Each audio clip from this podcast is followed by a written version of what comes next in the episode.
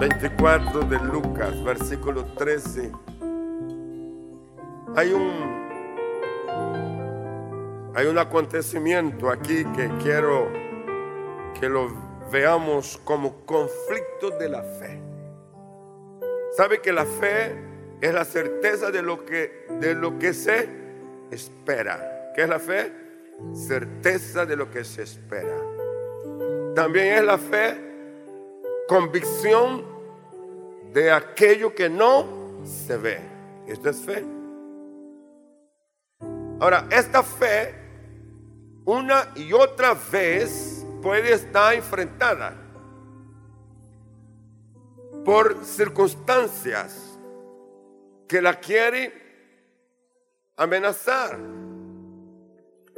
Y como nosotros somos una mezcla de fuerzas y debilidades, somos una mezcla de amor y odio, también somos una mezcla de fe y duda. La línea que separa una de la otra es muy delgada. Y a veces uno no sabe en qué lado está. Y puede pasar de un lado a otro en fracción de, de segundo, milésima de segundo. Dependiendo del ambiente en el que uno esté. Dependiendo las cosas, los acontecimientos en que uno esté viviendo, la fe puede estar en conflicto. Ese texto habla de aquel grupo de discípulos y apóstoles que estuvieron con Jesús en los mejores días, en los mejores momentos. Pero de repente, en unas 48 horas, todo se transformó. Y a prolongarse a las 72 horas, entonces ellos entraron en una crisis, parecía que sin retorno. Y en la medida que avanzaba las horas, la esperanza, la fe fue desvaneciendo en ellos. Y es lo que quiero, que vea usted dos de ellos, emprende un camino de retorno.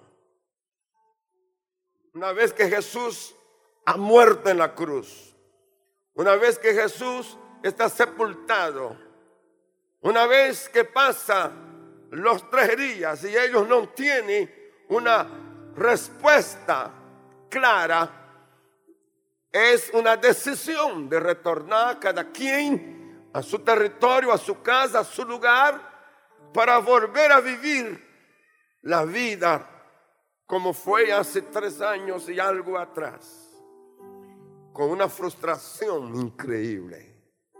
¿Ha sufrido usted alguna vez frustración? ¿Ha tenido usted en algún momento de su vida una situación así que usted dice, ya no puedo continuar lo que yo creí, lo que yo pensé, lo que yo anhelé, lo que yo proyecté? No da, no es. Por lo tanto, me siento fracasado y lo mejor es retornar verso 13.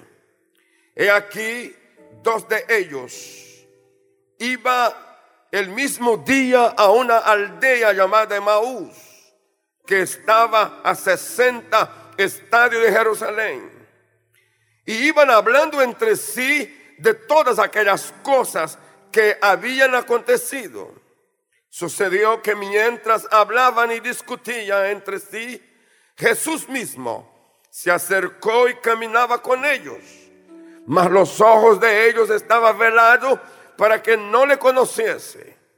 Y les dijo, ¿qué pláticas son estas que tenéis entre vosotros mientras camináis? ¿Y por qué estás triste? Respondiendo uno de ellos que se llamaba Cleofas, le dijo, ¿eres tú el único forastero en Jerusalén? que no has sabido las cosas que en ella ha acontecido en estos días. Entonces él les dijo, ¿qué cosas? Y ellos dijeron, de Jesús Nazareno, que fue varón profeta, poderoso en obra y en palabra delante de Dios y de todo el pueblo. Y cómo lo entregaron a los principales sacerdotes y nuestros gobernantes a sentencia de muerte. Y le crucificaron. Pero nosotros esperábamos que Él era el que había de redimir a Israel. Y ahora, además de todo esto, hoy es ya el tercer día que esto ha acontecido. Aunque también nos han asombrado unas mujeres de entre nosotros, las cuales, las que antes del día fueron al sepulcro, y como no hallaron su cuerpo, vinieron diciendo que también habían visto visión de ángeles, quienes dijeron que él vive. Y fueron algunos de los nuestros al sepulcro y hallaron así como las mujeres habían dicho, pero a él no lo vieron. Entonces él les dijo, oh insensatos y tardos de corazón para creer todo lo que los profetas han dicho. No era necesario que el Cristo padeciera estas cosas y que entrara en su gloria. Y comenzando desde Moisés y siguiendo por todos los profetas, les declaraba en todas las escrituras lo que de él decía. Llegaron a la aldea donde iban y él hizo como que iba más lejos. Mas ellos le obligaron a quedarse, diciendo, quédate con nosotros porque se hace tarde y el día ya ha declinado. Entró pues a quedarse con ellos. Y aconteció que estando sentado con ellos a la mesa, tomó el pan y lo bendijo, lo partió y les dio. Entonces les fueron abiertos los ojos y les reconocieron. Mas él se desapareció de su vista. Y se decía el uno al otro, no ardía nuestro corazón en nosotros mientras nos hablaba en el camino y cuando nos abría las escrituras y levantándose en la misma hora volvieron a Jerusalén y hallaron a los once reunidos y a los que estaban con ellos que decía, ha resucitado el Señor verdaderamente y ha aparecido a Simón. Entonces ellos contaban las cosas que les habían acontecido en el camino y cómo le habían reconocido al partir el pan. Mientras ellos aún hablaba estas cosas, Jesús se puso en medio de ellos y les dijo, paz a vosotros.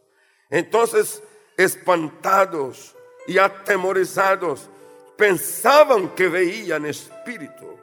Pero él les dijo, ¿por qué estás turbados y vienen a vuestro corazón estos pensamientos?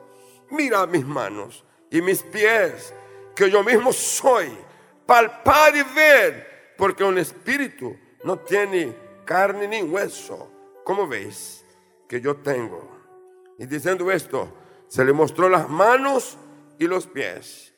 Y cómo todavía ellos y como todavía ellos de gozo, no tiene esa expresión, de gozo no lo creían y estaban maravillados. ¿Tenéis algo de comer? Es la pregunta del Señor. Entonces le dijeron, parte de un pez asado y un panal de miel. Y él lo tomó y comió delante de ellos. Y les dijo, estas son las palabras que os hablé, cuando aún con vosotros que era necesario que se cumpliese todo lo que está escrito de mí en la ley de Moisés, en los profetas y en los salmos. Entonces se les abrió el entendimiento para que comprendiese las escrituras. Oh, cuánto da gloria a Dios por eso.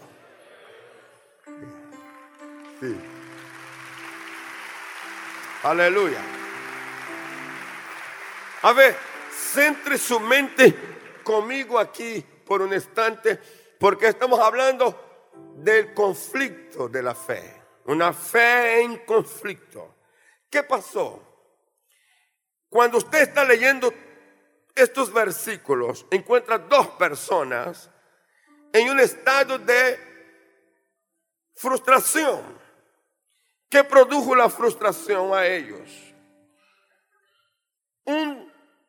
una decisión de retornar a su pueblo, a su trabajo, a su vida antigua. Y ellos están en el retorno. La razón es que no habían tenido respuesta.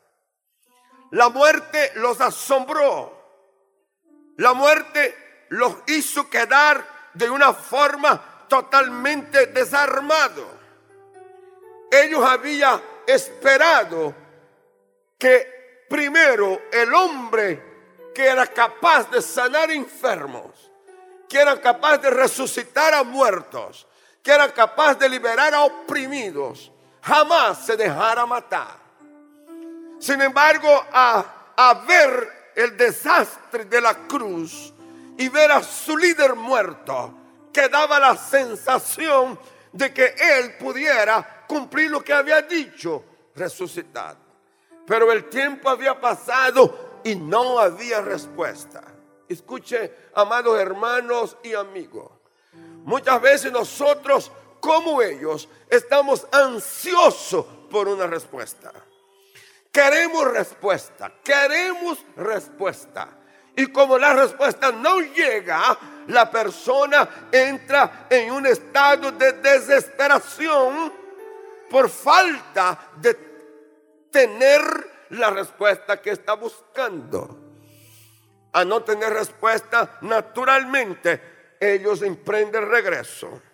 Segundo, sin visión, no tiene visión. Fíjese usted que ellos tenían los ojos vedado. En el camino, alguien se aproximó a ellos, se unió al caminar. Ellos lo vieron, pero no lo conocieron. No pudo identificarlo. La pregunta, si habían estado tres años largos con él, ¿cómo no reconocerlo? Hay momentos en que la percepción de una persona se distorsiona. Y cuando uno tiene percepción distorsionada, visión que está cuarteada, no puede ser claro. No identifica. ¿Sabe? Yo he visto en el caminar de la vida cantidad de personas que en un momento de la vida pierde la visión parcialmente y aunque ver muchas cosas, pero no ver todas. Estos hombres no conocieron a Jesús, sus ojos estaban vedados. En tercer lugar, ellos están sin alegría, perdieron la alegría.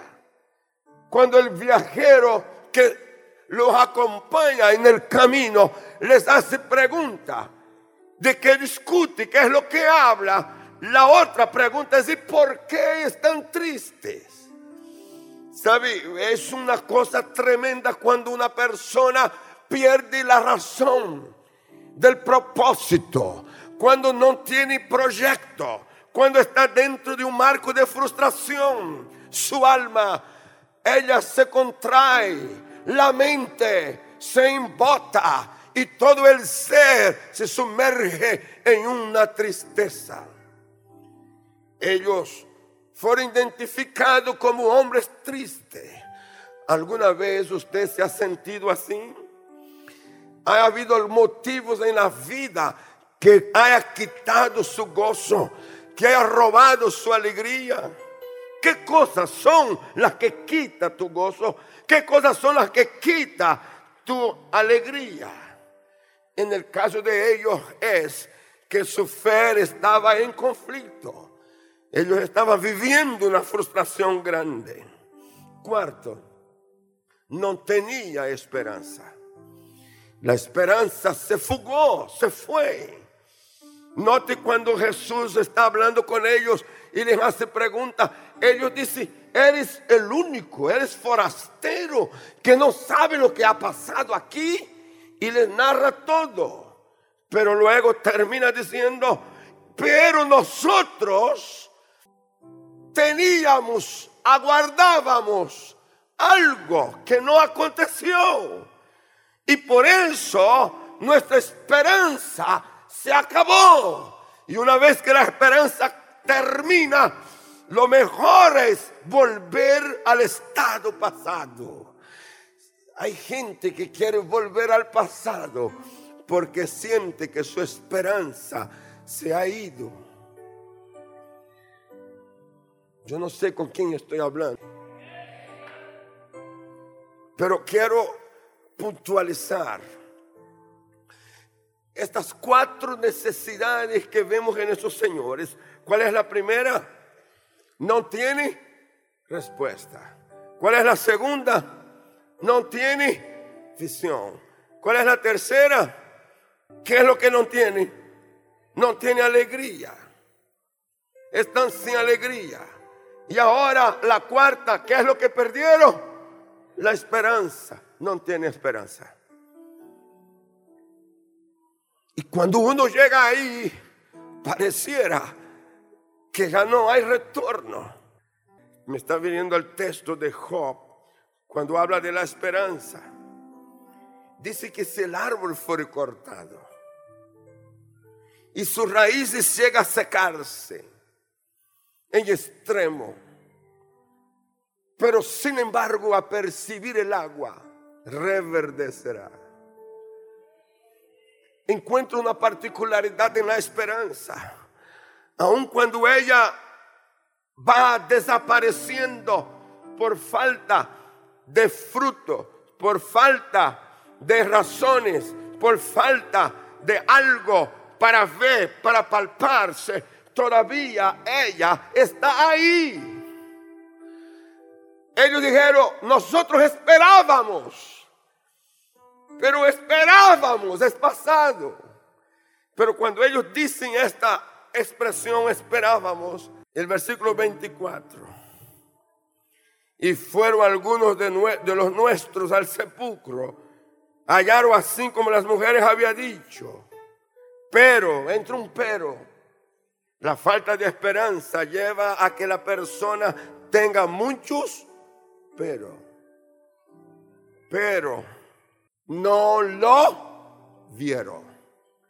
Y a no verlo, a no verlo, ahora, ¿qué es lo que ellos tienen?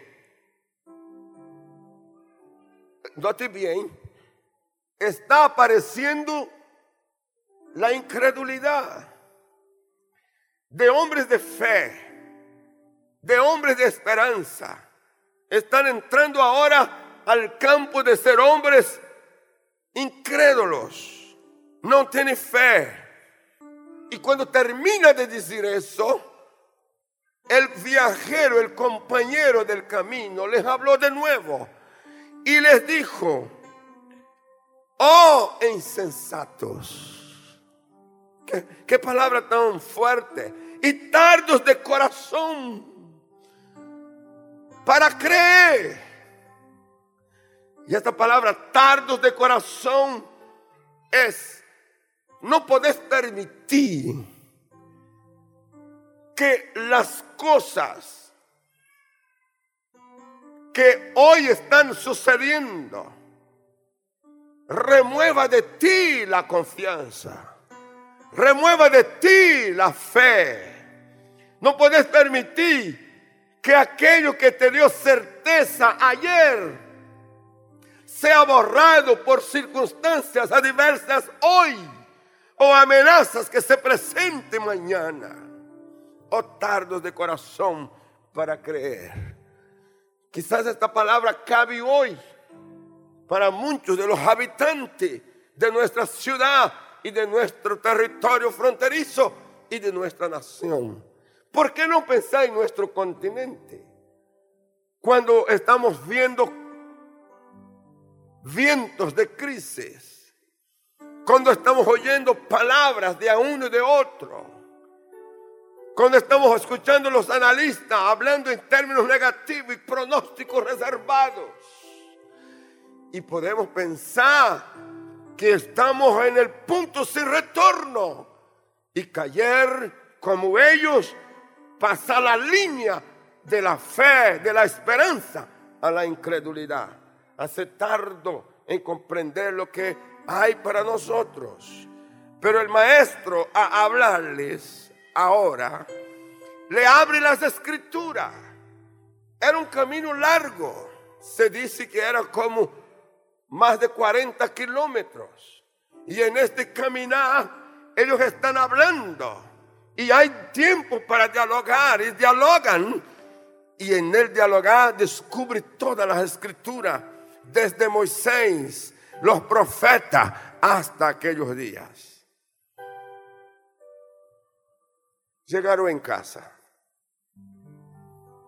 Y el viajero se, se hace que va su camino.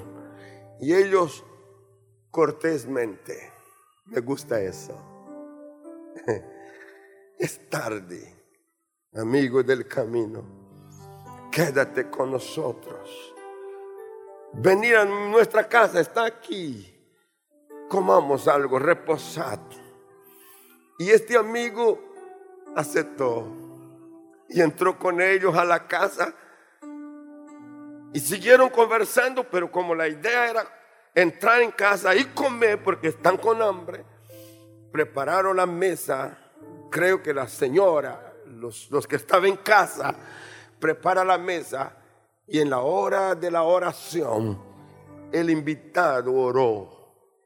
Y cuando oró, los ojos de ellos se abrieron porque oyeron una oración, escucharon, recordaron una forma que solo él tenía. Mm. Pero a abrir los ojos para verlo ya no estaba.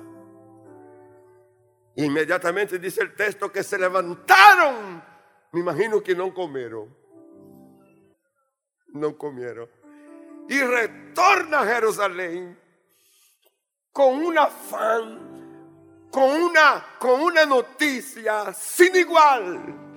Y me imagino entrando en Jerusalén y entrando a la casa donde están los otros para decirle, acabamos de verlo, acabamos de tenerlo, acabamos de caminar con él en el camino, acabamos de tenerlo en nuestra casa, acabamos de verlo ahora, él ha resucitado. Él ha resucitado. Hmm. ¿Cuánto da gloria a Dios por eso?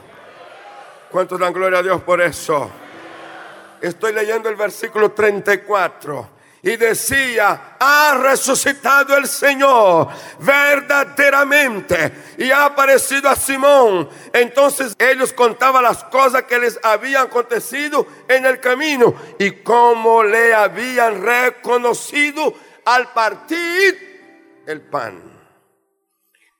El versículo que sigue dice, mientras ellos aún hablaban estas cosas, Jesús se puso en medio de ellos y les dijo, paz a vosotros. ¿Qué fue lo que les dijo? Paz a vosotros. Otra vez está con ellos. Yo me detuve aquí. Fíjese que ahora la, tarea de Jesús es dar respuesta. ¿Qué es lo que está haciendo Jesús? Dar respuesta. Segunda cosa, ¿qué es lo que está haciendo Jesús? Primero, ellos no tienen respuesta. Segundo, ¿qué es lo que ellos no tienen? Visión. Ahora le están dando visión. Mire, soy yo. Mira mis manos, mira mis pies. Yo tengo cuerpo, mirarme. Está dando visión. Le está respondiendo con alegría. Es decir, lo que perdiste por unas horas, recupéralo. Eso es profético. Lo que perdiste por unas horas, recupéralo. Luego está respondiendo a la esperanza. Si la raíz seca, percibe el agua, ¿qué hace? Brota, brotó de nuevo. E, e, ellos tenían que hablar de lo que sabía. ¿Qué es lo que lo está devolviendo? La fe. Escuche, señores, tóqueme, vea, yo no soy fantasma, yo soy persona. Yo tengo cuerpo, tóqueme. Y hacer eso, Él abre a ellos el entendimiento. Abre los ojos para que vea físicamente y abre el entendimiento para que comprenda qué fue lo que pasó. En el día de la resurrección, yo quiero que tú te asegures que hay respuesta para ti, que hay visión para ti, que hay alegría para ti, que hay esperanza para ti y que tu fe sea activa sobremanera. Oh, aleluya. Que tus ojos físicos se abren para ver lo que no había visto. Acabas de oír una palabra de nuestro pastor y misionero José Satirio dos Santos. Somos Centro Cristiano, una plataforma misionera a las naciones hace más de 40 años. Suscríbete ya a nuestro canal de YouTube Iglesia Cúcuta y no te pierdas de las bendiciones que Dios tiene para ti. Juntos podemos seguir haciendo misiones. Con tu oración y generosidad podemos llegar más lejos. Si deseas unirte, da clic en el botón donar identificado con forma de corazón. Bendiciones.